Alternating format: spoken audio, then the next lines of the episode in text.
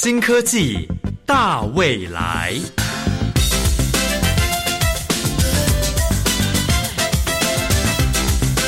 科技的进步让你看得见未来，深入浅出的介绍让你听得懂科技。欢迎收听由谢若楠制作、吴宜佳主持的《新科技大未来》。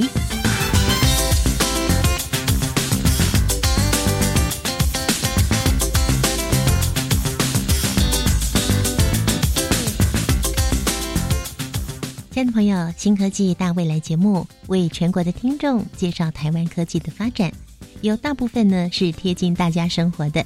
今天要介绍的，我个人觉得非常的新鲜，因为是运用科技来寻找台湾最高的树，这让我联想到，大概在四年前，因为尼伯特台风横扫台东，造成了知本森林游乐区有很多的树木断裂了。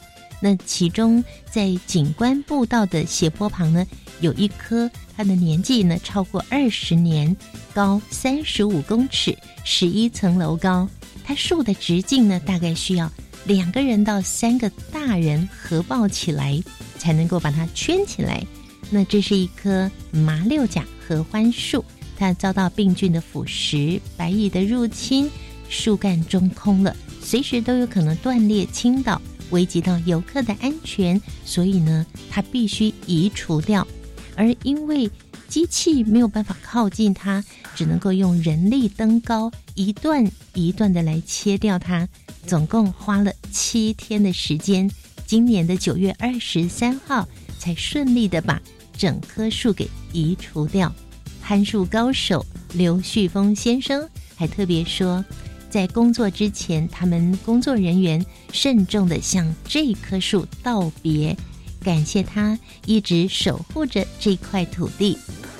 而据他所知呢，国内用人力来锯树木高度最高的记录就是这棵树。您看过十一层楼高的树吗？台湾最高的树到底有多高呢？今天新科技大未来。除了要公开台湾最高的树之外，更邀请到了找树的人团队来分享他们为什么要找树，而他们又是运用了什么科技来找树。节目的第一个单元，我们就请品阳为我们专访今天两位特别来宾，其中一位国立成功大学测量及空间资讯学系的王继奎王教授。等一下，我们还会再邀请任职于农委会林业试验所的徐家军徐博士一起来分享他们的这项研究。创意嗨一点，哇哦！各位亲爱的朋友，我是品阳。今天在创意嗨一点单元的主题是找树的人寻找最高的树。找树的人到底运用了什么样子的技术呢？今天邀请特别来宾，国立成功大学测量及空间资讯学系王继奎教授。各位听众，大家好。找树的人所运用的科技，哪些部分是您的专业呢？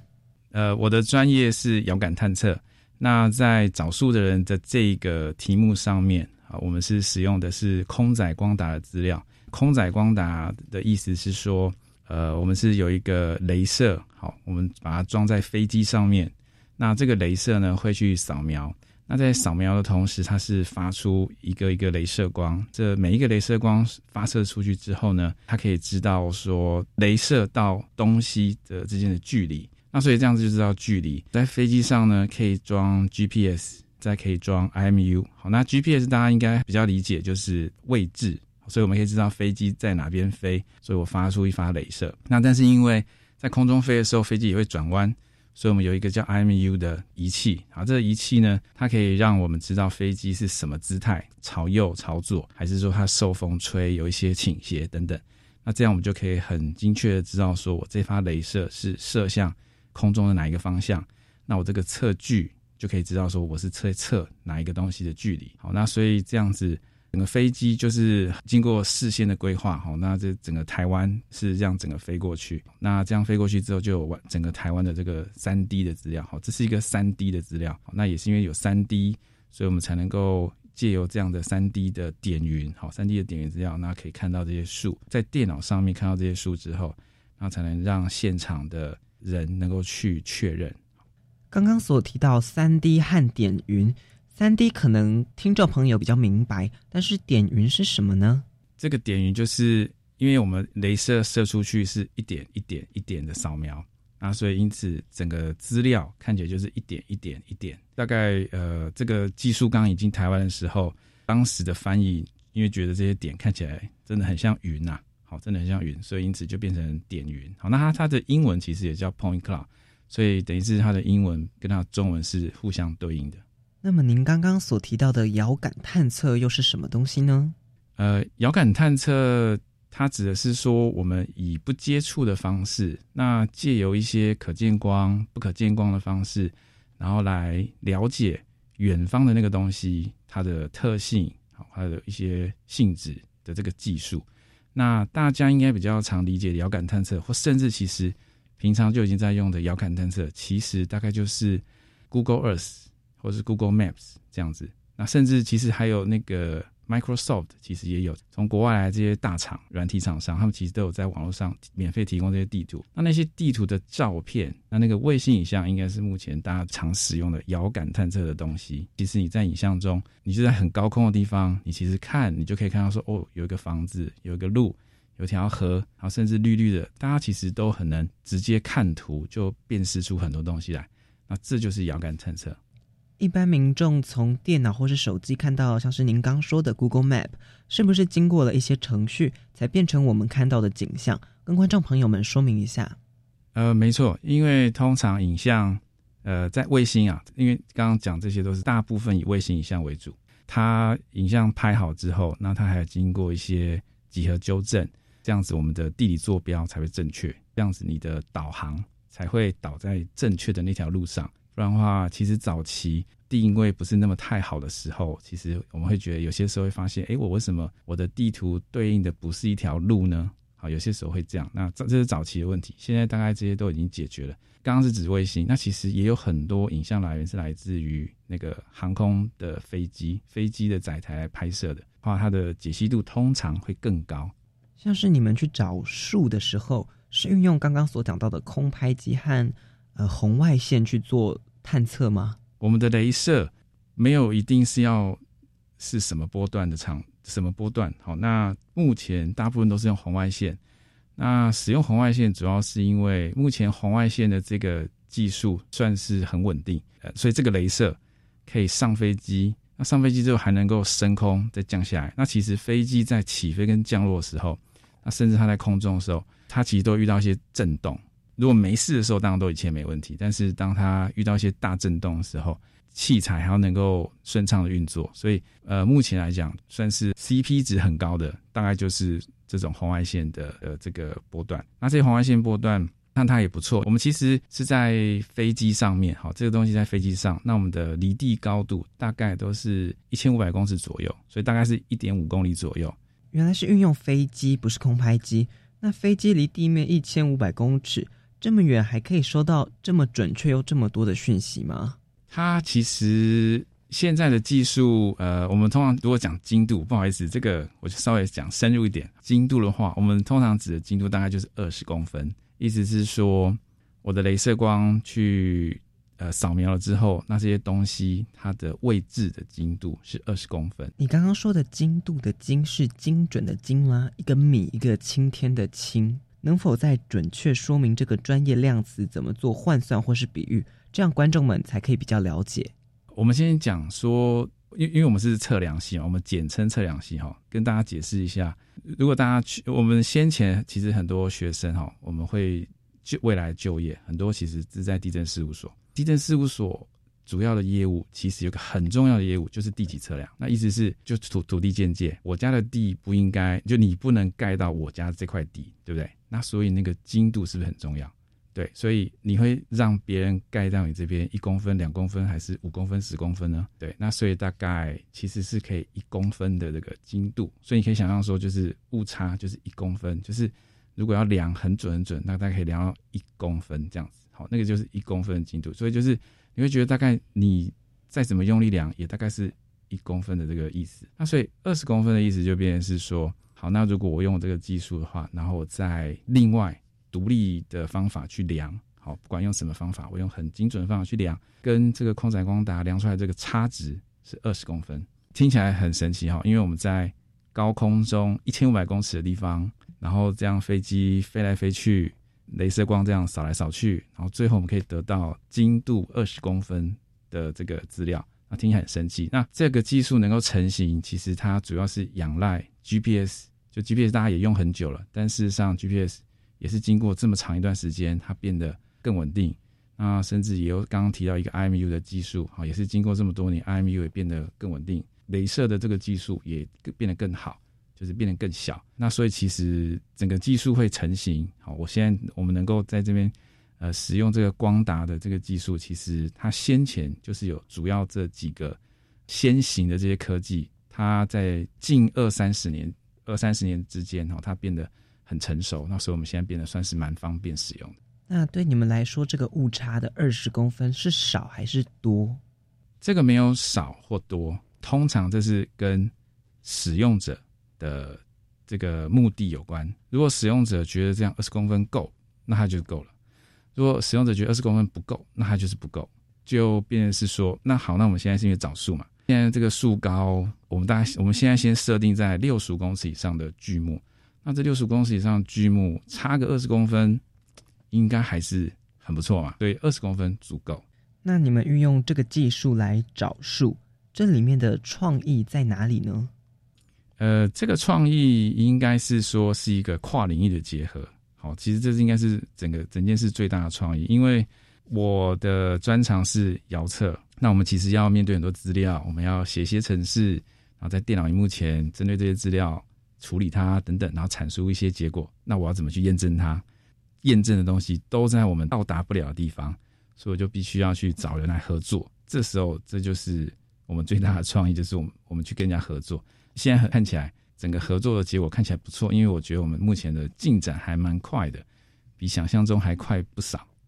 OK，那你们赶快跟听众朋友们预告一下，最近找到的书到底有多高呢？应该是目前最高的吧？对，目前这个是最高。那这个也是真的是真的非常仰赖现地的这个确认，所以是七十九点一公尺。七十九点一公尺，大概是几层楼高呢？通常是一层楼算三公尺，那所以就是二十五、二十六层楼高这样子。哇，真的很高诶！这棵树，听众朋友们一定很期待。你们找树的人到底为什么要找树？那找到这些树要做什么呢？接下来新科技大未来单元。主持人宜家邀请到国立成功大学测量及空间资讯学系王继奎教授和行政院农业委员会林业试验所研究员徐家娟博士，大家继续收听节目哦。我是品阳，下次见，拜拜。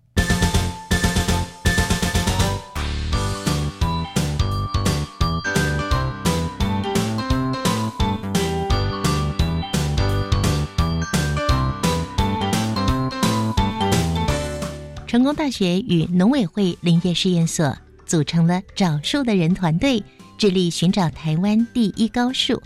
在二零一九年的九月，用全国巨木互动式地图寻找到台湾第一高树，高达七十二点九公尺。这是一棵台湾山。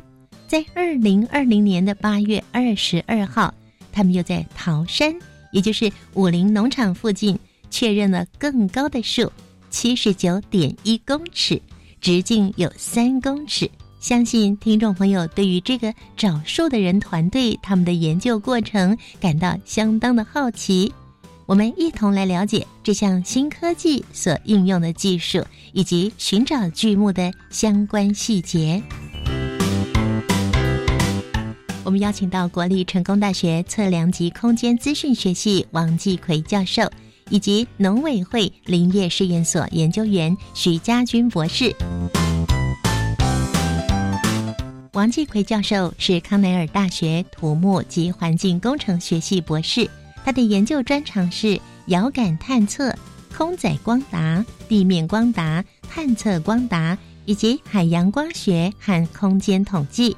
而徐家军博士，他拥有荷兰阿姆斯特丹大学生态以及生物多样性博士学位。他的研究主题以雾林带树冠层生态以及气候变迁为主。我们邀请两位。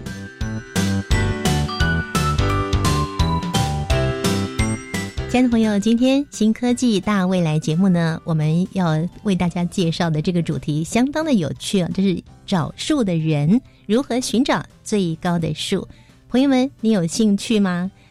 你一定会感觉到相当的好奇，为什么要去找树？找什么树呢？我们今天邀请到两位特别来宾，刚刚已经有一位来宾在前面的小单元出现了，我们再次邀请他，国立成功大学测量及空间资讯学系的王继奎王教授，王教授您好。各位听众，大家好。那另外一位呢是农委会林业试验所研究员徐家军徐博士，你好，你好，听众大家好。我很想跟你在树上哈喽，很远对吧？你爬树爬得好高哦，可是你没办法哈喽，太远了，我们都要用无线电对讲机，高到我没有办法跟你对话就对了。我们在呃测量的时候是要用对讲机才行，所以刚刚呢预告了一个最新找到的最高的树，七十九点一公尺，你爬上去了，对，必须要爬上去才能做测量。我想听众朋友听到这就更好奇了，为什么要去找树呢？而且你们又成立一个找树的人这个团队，然后还有一个粉丝专业，为什么要去找树啊？当初就是有问一个问题，就说台湾最高的树有多高嘛？嗯，对，就是很像小朋友在问问题一样。可是小朋友他问这个问题是期望别人跟他回答嘛？可是因为我们是成人，而且是科学家，所以我们必须要自己寻找这个答案。哇，对，自己发的这个问题，自己来找答案。对，然后问了这个问题之后，就后面就一连串的问题，更多的问题，就是你要用什么方法去回答这个问题。所以呢，这样的一个研究其实是跨领域的，所以两位才会一起合作喽。对，是你找王教授，还是王教授找你呢？诶，应该是地震师在办的一个成果发表会。那因为我们常年协助地震师做这个空载光达资料的检核的工作，哈，呃，因为空载光达资料，地震师的使用是为国家收集这个基础资料。那因为在测量的本页上，我们很在意资料是不是很精确，那所以其实就是有多了一个检核的这个机制，好，所以因此我们就担任检核的这个工作，就是长期来参与。那所以地震是为了要推广这样的这个资料的使用，那也在找它更多的使用者。那所以徐博士他先前就已经有自己在尝试的使用，成果发表会上他就就说他其实在尝试使用，似乎有一些成果，但是也遇到不少困难。那因为我其实蛮长一段时间就是在使用光达资料来找树，不过因为先前都不是找巨木，现在都只是找一些普通的这个阔叶林啊什么等等的，没有到巨木这样子啊，所以那时候我们觉得我们应该有一些基础的一些能力，那我们就跟这个徐博士联系上，所以我们就开始这样子的合作。这个是找树的人这个团队哦，要一起来找树。那我们也要告诉听众朋友，在去年二零一九未来科技突破奖中，王继奎教授呢，你也因为以影像辨识技术结合多元影像资讯进行果树产业监测技术的开发，得到了这样的一个奖项哦。这个是果树，那你们刚刚找的那个树可能是野外的树。果树可能不会长那么高，果树是长那么高摘不到。对对对，果树要把它矮化。嗯，王教授去年得到未来科技突破奖的这个技术，跟这个找树的人的这里面用的技术是一样的吗？两个部分，它所使用的资料其实都是一样，都是空载光达资料，大致上的这个技术内容会蛮接近的，因为目的不同。当然会有一些些微的不同，比如说在未来科技奖，我所参与的哈，用空载光达资料去找果树，特别找的果树是那种外销水果的果树啊，比如说凤梨世家，比如说莲雾，比较贵的，对，比较贵的，因为这样才有产值，有产值才值得使用空载光达资料来收集因为空载光达是比较贵一点的资料，它不就种在那儿了吗？果园吗？干嘛还要去找呢？真正的重点在于产量预估。因为，呃，其实对于农民而言，呃，他其实也都知道谁在种，但是问题是，他不知道谁什么时候上市。大家应该经历过某一些水果或农产品大量上市的时候，价格会崩盘。嗯啊，那时候其实是大家要避免的。那所以其实，在那个计划上，我们其实希望看看能不能找到一些关联性，是针对这果树的样貌。其实这时候就变成果树的形状了，因为空载光达资料是一个三 D 的资料，所以我其实不止找到这个树在这，我还能知道这个树的形状，我可以量到它的高度，我可以量到它的树冠幅的宽度，好看它多大。那我可以预估啊，比较大的树，它的产量可能比较高，等等，就是用一些方式我来尝试的预估去它的产量。所以有成功吗？这个东西还在嗯还在还在研发当中哈。未来科技突破奖，就是未来很有展望的意思。应该是帮助国农把产量切分开来，不要大家在同一个季节上市。那我们就回到我们今天的主题，找树的人呢。到目前为止，刚刚有跟大家说，最高的那棵树是七十九点一公尺，它在哪里呢？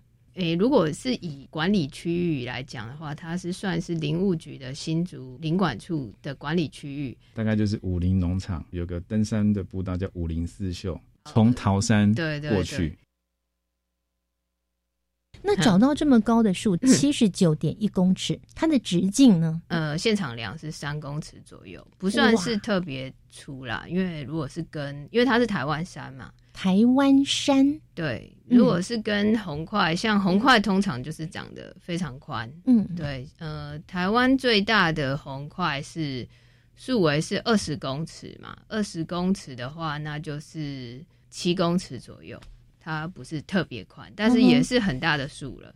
哇对，你一般在一般人也不容易看到这么大的树。对，你有爬到树顶？我是爬到大概六十几公尺了，因为嗯那天时间不是很够嘛，因为在下雨。但是我们的攻击手是爬到树顶，嗯，我们的尺也没有那么长，我们大概五十公尺的尺而已，所以他必须先从树顶量到就是一个阶段，我们中间再接着往下量。嗯哼，对，所以你爬到多高呢？大概六十公尺左右，爬到六十公尺几对，那你眼睛看到的跟你心里的感觉又是什么？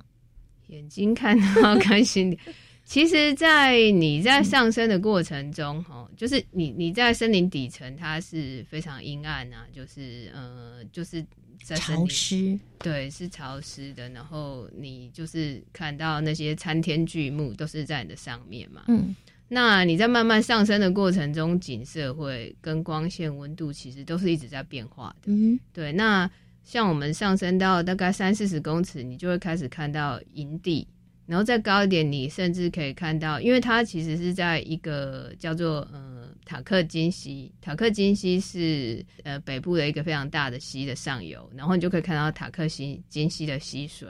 那个是我们在就是在下面，你只听得到溪水的声音，你是嗯看不到那那一条溪的。嗯，但你到树上就可以看得到，然后可以看到远方的山嗯山脉、那边就可以看到圣林县，看到大坝尖山啊、东坝尖山这些山。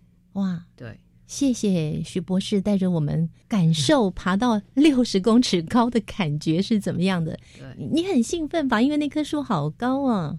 对对对，我们破纪录的时候超兴奋的、啊，因为那时候，对啊、就是呃，其实因为要加嘛，我是负责加的那一个人，就是 因为他最上面就报说，呃，第二段多高嘛，嗯然后第一段我就加加起来，然后在树树上做心算，我想，哎、不会吧，破纪录了嘛？就是你要把它加起来，你才知道到底有没有破纪录。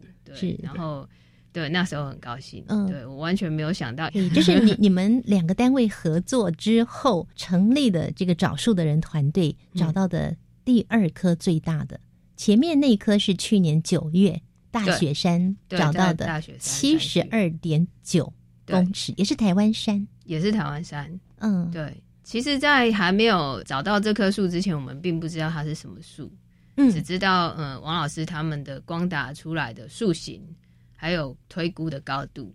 那你一定是要走到这棵树，用 GPS 的点找到它，才知道它是什么树。嗯哼，对，所以这也有点寻宝的感觉。哇，真是太有趣了。那我们下一个阶段呢，再继续请两位跟我们谈谈，要去找台湾最高的树，你们运用了什么样的科技呢？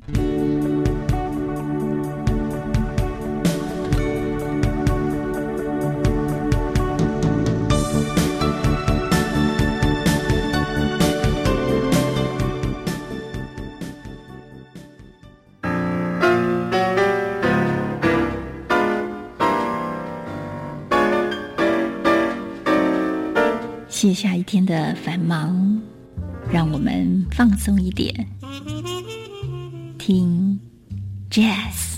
大家好，我是爵士鼓黄瑞峰，我是白天，每个星期五晚上十一点，欢迎锁定国立教育广播电台白天为你主持的爵士午夜场。我想申请留学奖学金，不知道什么时候报名。留学奖学金甄试每年都会办理，明年度甄试简章预计在今年十二月底公告。那奖学金待遇、受奖年限又是如何呢？像一般生，每人每年一万六千美元，受奖年限两年；如果是力学优秀生、原住民生及身心障碍生，每人每年三万美元，受奖年限三年。以上广告由教育部提供。李长伯啊，恁到厝顶是咧起啥啊？是起太阳供电系统啦，发电看你是要家己用，也是要卖电，拢会用的。太阳光电，我知。迄专家讲吼，一旦发电二十年以上，平常保养用水清洗就会用的啊。啊，即马有社区说明会，咱来听专家的说明啦。哦，我嘛想要做，无做伙来去听专家安那讲，较安心。家己的电，家己发，清洁能源好处多。以上广告由经济部能源局提供。加外加外，阿玛波拉，扎根格玛西卡斯达斯，的加古拉布古列列。大家好，我是来自台东的胡代明，这里是教育电台。那罗哇那咿呀那呀哦哎呀，那是你呀鲁玛的呀恩哦，朋友们就爱教育电台。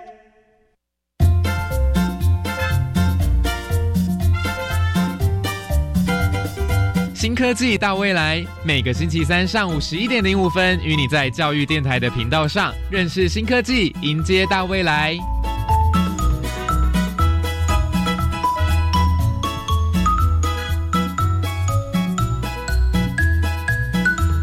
亲爱的朋友，今天新科技大未来节目，我们非常荣幸的邀请到了荣获教育部第二届产学大使奖章的得主，湖北科技大学讲座教授洪正豪洪教授。洪教授刚刚跟我们谈到了磨润技术，您把这三个摩擦、磨损还有润滑，把它合在一起，运用在产业上。那到目前为止，看到了什么样的成果了呢？陆陆续续，我都有跟产业界合作了。比较基础的，当然就是我们把一些公司机台把它性能提升，它摩擦减少了，磨耗减少了，所以可以用的久。嗯，摩擦减少了，可以用的很顺，然后可以达到它最佳的性能。嗯所以用的很好。嗯，在经过几十年以后的话，我开始又跟一些公司合作的是，一起把一些产品商品化。把产品商品化，嗯，从原来的嗯。协助厂商把机台的性能提升以后，嗯，后来的话就跟零件厂商、机台的系统厂商把它变成商品化的产品，嗯嗯，然后再去跟嗯国际上的一些国外的欧美的市市场上的一些公司竞争，要上国际舞台，可以跟国际其他的大厂来竞争，是。您刚说去把厂商他的机器做一个提升，这个部分可不可以举一个例子呢？例如，如果说我们在厂商有一些工具机的机台上面，可能要切削或是研磨，嗯，那那些刀子，他们用了一阵子以后呢，那个上面钝了，嗯，就要换。就我们切菜也是一样，切久了那个菜刀也会钝呐。哎，对，那完全一样的情况。所以，让我们用一些磨人的技术。也许是上面涂层，也许是改变切削油，那要看各公司需求，我们让它那个刀子可以用的更久，啊哈，那它就可以节省成本。本来是十分钟变成二十分钟换，那就是成本就降低很多了。还可以再举另外一个例子吗？像我们也跟一些滚珠螺杆的公司合作，滚珠螺杆就是一个零件啊。那在工具机啦，在半导体业啦，在光电产业，在医疗里面都有一个运动件哈，在。移动的时候，嗯，叫叫滚珠螺杆，这里面有很多珠子。滚珠螺杆，螺旋的螺吗？对，杠杆的杆。对对。滚珠螺杆。对对。它会有动作，前进后退，前进后退，前进后退，或者是它会定位，嗯嗯，然后在哪个地方要停下来，是要要滚珠螺杆。然后我们也跟厂商合作，整个来改善滚珠螺杆里面的那个几何形状，嗯，还有那个热处理，嗯哼，还有磨刃的条件，嗯，然后所以我们就做了好几个新的滚珠螺杆，嗯，然后去德国、去日本里面，就以前公司都要在那个地方没有很大的市场占有率，那我们把那个市场攻占下来，这样。哇，好厉害哦！原来这个摩擦、磨损跟润滑三者结合在一起之后，它就会所向无敌嘞。我听说他们在滚珠螺杆里面、磨刃里面，它也甚至用到航空。航空业里面的门呐、在运动啦、甚至在能源方面，有很多像太阳能那个吸收太阳板的板子，要一直跟着太阳跑，整天都要一直动，也是需要用滚珠螺杆来做一些追日的一个动作。滚珠螺杆，嗯，第一次听到，它也很厉害。那您帮我们看一下，我们现在录音室里面 有什么地方是运用到您刚刚讲的这个滚珠螺杆，或者是说磨损、摩擦还有润滑三者都要合在一起的？随便举椅子的话，在里面有一些在旋转的地方，那里面都要润滑。珠子，哎，对对对，是不是？对，那珠子里面都要做一些适当的磨刃的一个处理。嗯哼，也许它表面，也许它润滑剂，嗯也许它的大小，嗯，也许它的那个热处理。哎，所以您研究的这个是无所不在，虽然我今今天第一次听到，但是它好厉害哦。这个跨领域的，它是一个跨领域的嗯一个科学啦，嗯跟一般不一样。像像有些我们说机械的话，研究的是机械两个一接触的情况，嗯那有些是研究流体的时候在流动的情况，嗯哼，那我们一般就称为机械固力、嗯机械热流。我研究的零件里面是两个固体中间有流体在动，嗯需要学的包括机械孤立、机械热流。有时候因为润滑油还会有化学物理反应，我们要在学物理、嗯，化学。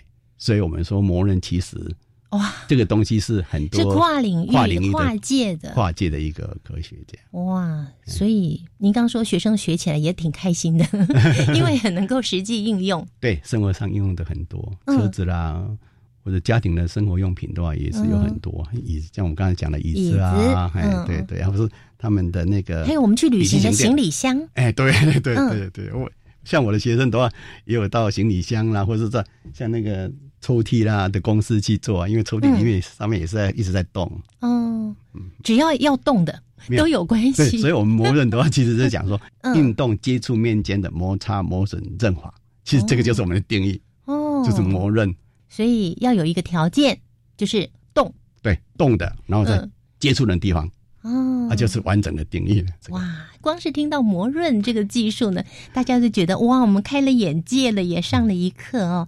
那是在一九八五年哦，您开始进行齿轮的研究之后，一直到现在这样子一路走过来，您还做了哪些研究跟这个磨润相关的呢？大概在一九八五年，呢我从齿轮的研究开始以后，也就是说从我的一个比较基础研究进入到我比较实务性的研究。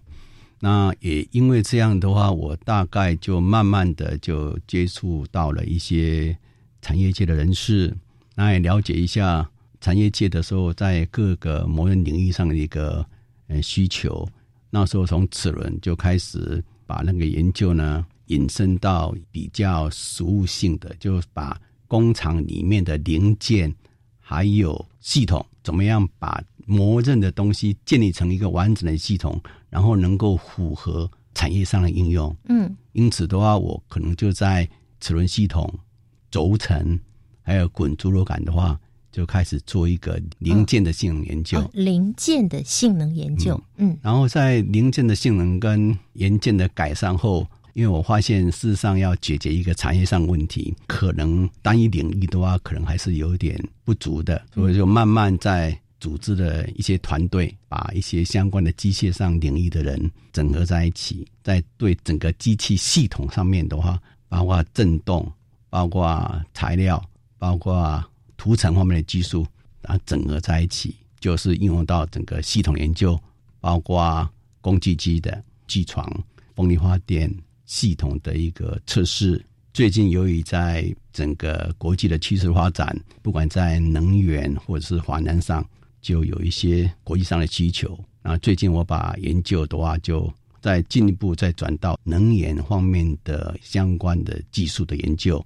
嗯，那还有华南方面的研究。那华南方方面研究，大概就是因为我们都知道，润滑油事实上处理不好的话，会影响到一个环境嘛。润滑油回收的时候，或者是使用不当流出去的时候，对不对？对，会污染一些河流啦，嗯，或者是一些动植物，破坏环境。对，嗯，所以我最近又把研究都要转到环境友善的润滑剂，嗯，包括利用水为基础的润滑剂。用水当基础来做润滑剂吗？对，那那以前都是油，对不对？对对，就是石油提炼的那种油吗？对，以前的油的话，最早是有石油石油提炼的，嗯，那后来石油提炼性质不好的话，就是有更多是有化工合成的，化工合成的油，对，就是在实验室，嗯，它不是从石油去提炼的。为了一些很高温或很低温或很高压或核反应或食品，它就在实验室去化学合成润滑油。哦，所以它是化学合成的润滑油。不过这个润滑油不是吃到肚子里去还好一点点，但是对您来讲，如果是能够更天然会更好，对不对？对，所以我后来的话做了两个部分，一个是水基的润滑油。另外一个是用废弃物做成的润滑油，哎，好有趣哦！咖啡渣，嗯，或稻杆，因为这个留下来都会影响环境。对，那我就从那边提炼一一些成分出来，来当做润滑油。所以咖啡渣 不是咖啡哦，咖啡是人喝的，咖啡渣现在也很多哈，因为好多人都喝咖啡。稻杆就是我们农民稻子收割之后的那个稻杆。它本来也只能去当堆肥嘛，或者是烧了以后再当肥料。对，好，对。那现在可以拿来提炼出可以当润滑油的油。对，它里面实际上还有一些油脂。哦，嗯，这些油脂的话，事实上是有些是很好的，有些尤其是咖啡渣里面有些特征的元素是很好的。国际上有很多希望这方面跟我进行合作。那是不是目前在国际上就只有您？来用这个咖啡渣提炼油脂出来呢？咖啡渣有人提炼出用来做柴油或燃料油，但是提炼出润滑油应该是没有。那我很好奇啊，一样都是油嘛，提炼当柴油，然后你来提炼当润滑油，那不都是油吗？提炼出来是同样的油，只是用来用来当润滑油，然后用来当柴油，这个用途的区别而已。它一样的油吗？嗯，它其实成分有一些不一样，成分就是在提炼的时候，你制成要做一些修改，因为嗯，那个汽油跟柴油的话，它是要烧起来，那我润滑油是要让运动面里面要润滑用的啊。现在又懂了。那另外比较有价值，是因为润滑油的话，同样一 cc 润滑油很贵，柴汽油一公升二 三十块，所以一般的话，我们做成各种。天然燃料油的话，事实上现在比较不普及，是因为它比较很难跟汽油、柴油竞争。嗯，因为它成本高。对，那我们可以另外有的话单价高，所以我们的制作的成本差不了多少，但是就有机会可以竞争了。是，当然最主要它有一些磨人的特性。哇，这是非常棒的，对整个国际来讲都是非常有帮助的一个科技研发哦。对，就是如何用一个更天然的方式，即便它就是量很少，但是它在进行这个磨润的时候，它的功能在展现的时候，它是友善环境的。对，是希望能够朝这方面来努力。嗯，那您刚刚讲能源的部分呢？因为能源我们现在是短缺的，那能源短缺，那我们希望能减少能源的消耗量。那能源大部分都是因为摩擦力组成，摩擦力比较大，你马达的需要的电就要比较大，才有办法去推动它。对，现在国际上有个趋势是，我要做的这个润滑剂，它一定要摩擦力要减少很多。嗯，这是世界上的一个未来的一个需求，这几年都要是一个很重要的一个未来的需求。大家共同在努力这一点，在努力这一块，台湾产业界也很喜欢。是它可以省钱呐，哎，对，国际上是可以减少能源的消耗，是，但是对使用者，它是可以节省成本的。是，那您现在做到什么程度了？节能的那个部分可以量化吗？哎，可以，可以。大概我们摩擦的话，大概可以减少个十五 percent 啊，十 percent 到十五 percent。我们大概现在还在努力当中。还在努力当中。十到十五，对对，哎，哇，那那是花了多少的时间才研究到十到十五？这个可能要好几年的，好多年的时间，这这都都研究。但是很重要，其实就是如果从模的专业里面，就是原来的话，我们要把很黏的油改成很稀的油，但是也可以用很黏的油变成很稀的油。我想听众朋友跟我一样搞不清楚，为什么油要很黏，然后要把它变得很稀？因为很黏的话，两个东西在动的时候，嗯，就比较不会碰在一起。有两个表面就不会碰在一起，嗯两个就是我们刚才讲的。我假设是我一个鞋子中间里面有水，我就很容易碰到地面。但如果有油在上面的话，很黏的，隔着隔着。对，哎，就是那。但是当有很稀的时候呢，它会让我碰在一起，但是它摩擦系数就会变小了嘛。刚才讲有水的时候，摩擦系数就会比较小。对，所以我们如果能用比较稀的，又可以让它不碰在一起，嗯，那摩擦系数就可以降低。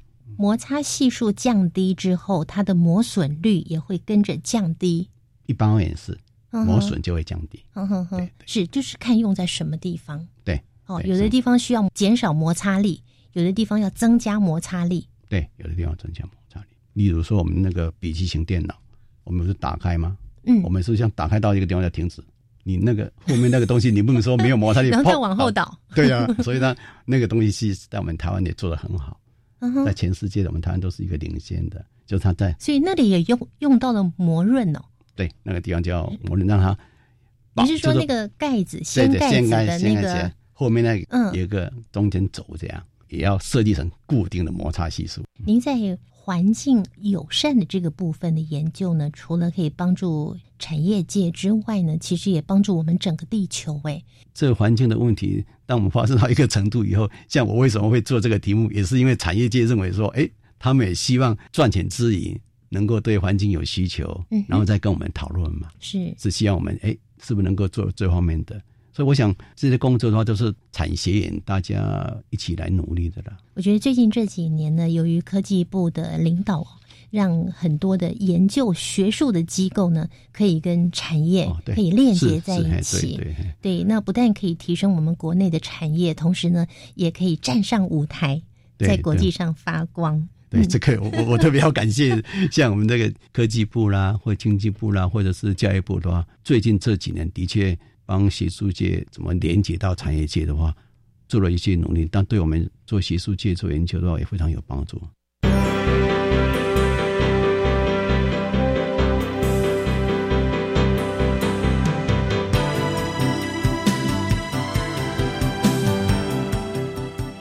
亲爱的朋友，新科技大未来节目不但报道台湾的科技发展，今天更为大家介绍将科技研发扩及到国际上，并且呢，在节约能源以及环境安全上特别注重的这位，才刚刚荣获国家产学大师奖章的湖北科技大学讲座教授洪正豪洪教授。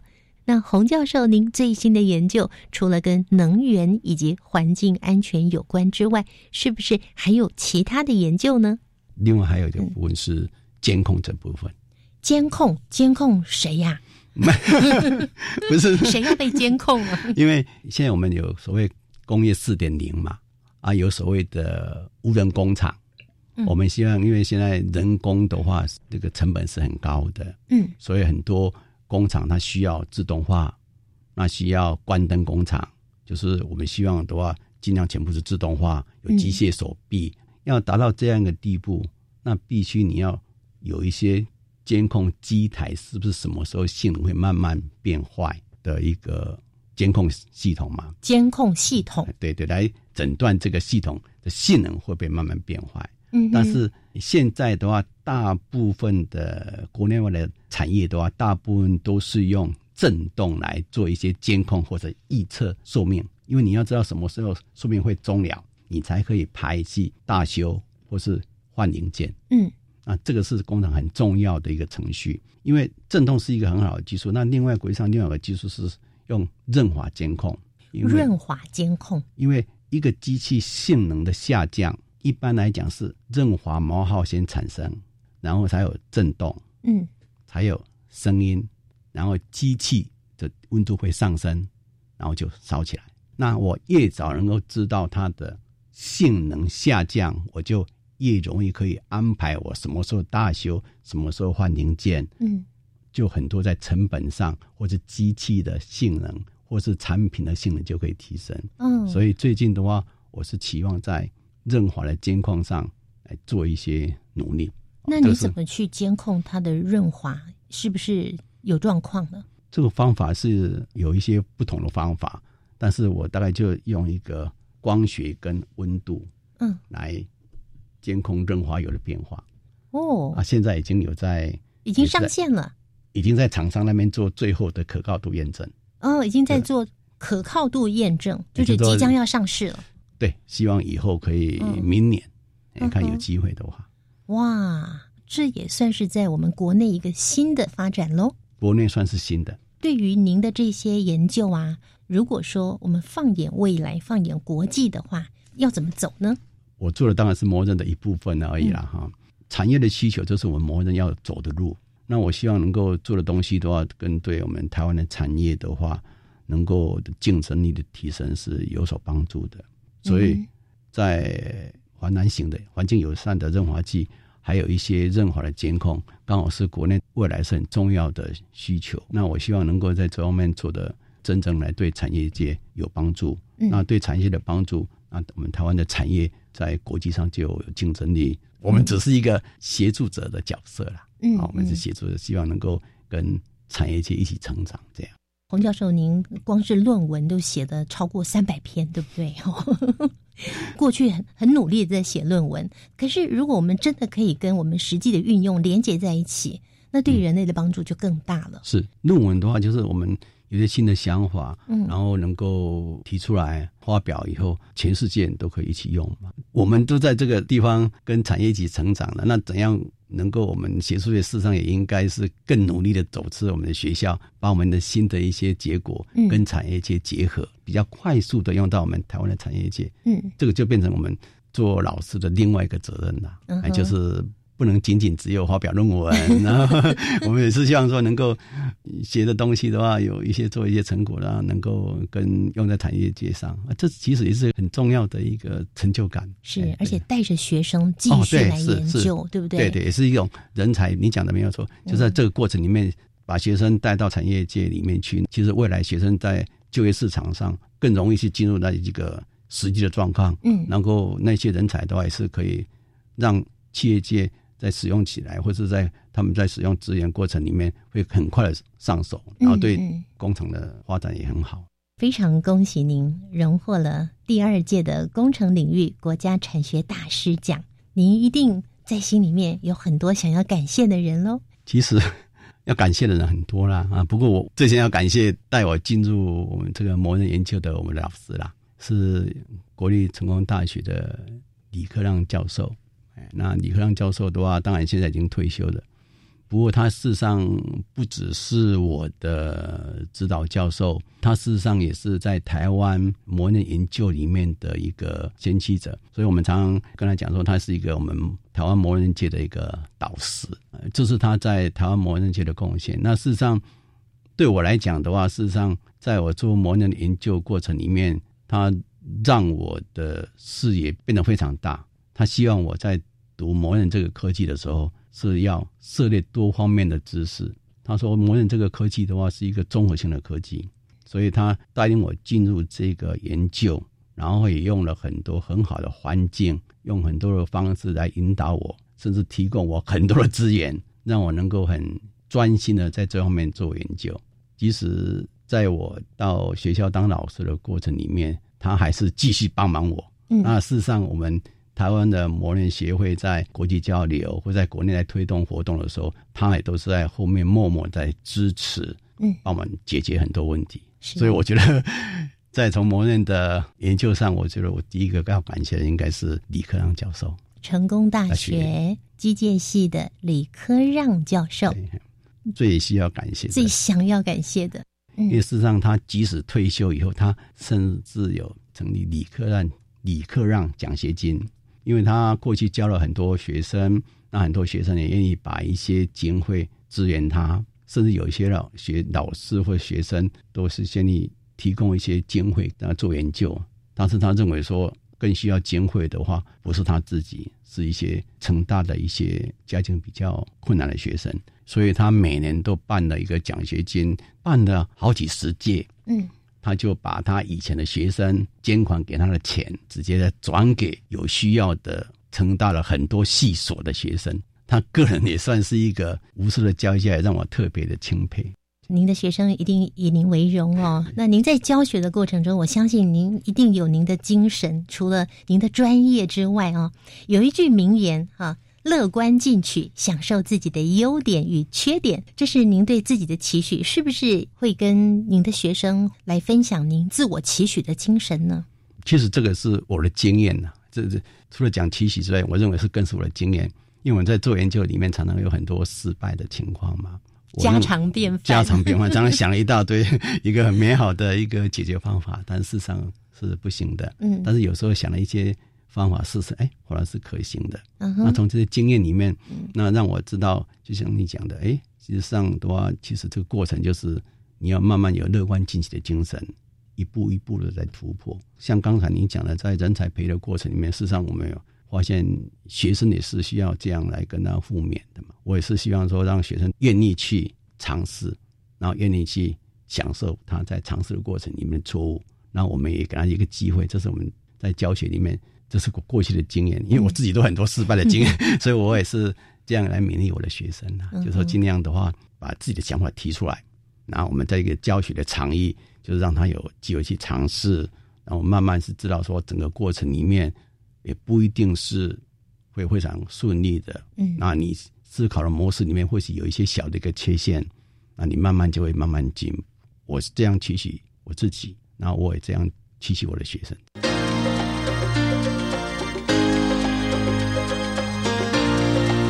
科技好生活。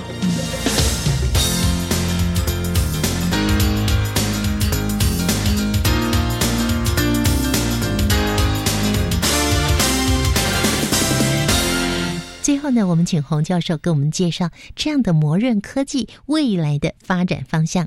嗯，我想先做一个比较诶概括性的说明啊。事实上，不管在世界各国，包括美国啦、日本啦、印度，他们最近几年做的分析，认为说在磨刃方面科技研发过程里面，它每一年如果把一个国家的磨刃科技做得好的话，对国家的贡献大概是 GDP 的一 percent 到一点四 percent。像我们台湾一年的 GDP 大概有二十三兆，一年的话就可以节省大概两三千亿的台币了。哇，我已经不会算了。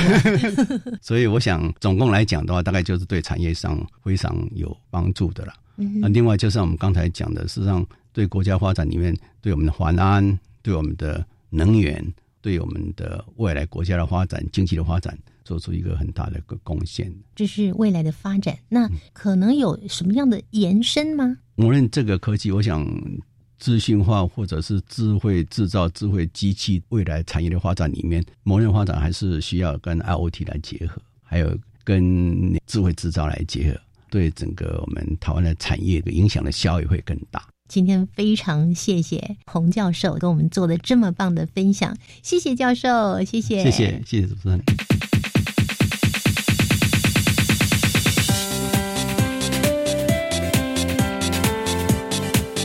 今天的新科技大未来，让我们认识了磨润技术，同时也领略了荣获第二届国家产学大师奖章的洪正豪教授的风范以及他研究的精神。